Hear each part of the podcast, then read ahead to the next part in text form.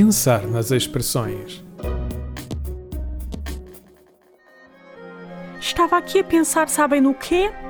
Como falámos no verbo torcer no episódio passado, a expressão do episódio de hoje também deve falar desta mesma ação.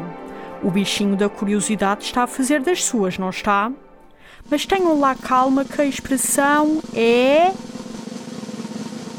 Agora é que a porca torce o rabo. Ora, vamos lá. Apesar de se desconhecer a sua origem, sabe-se que a palavra porca é do gosto popular, significando algo que é desagradável ou então não muito desejado, pelo que aparece sempre com uma carga semântica negativa, tal e qual como se pode verificar na expressão popular porca de vida.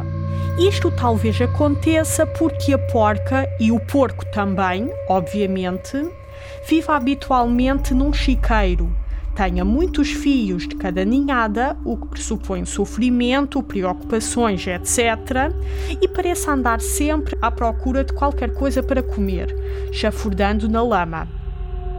Bem, mas de qualquer modo, depreende-se o sentido de dificuldades a partir precisamente do verbo torcer, que implica dobrar e entortar, obrigando então a que se altere uma determinada forma, portanto, a que se force a posição natural, sujeitando o corpo a outra forma.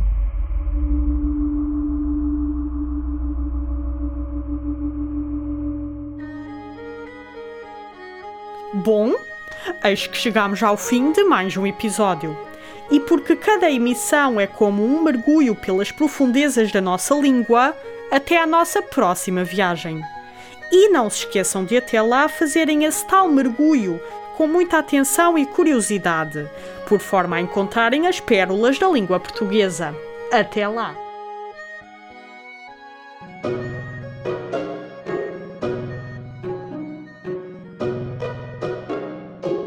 Pensar nas expressões. Este programa foi gravado nos estúdios da Universidade Autónoma de Lisboa.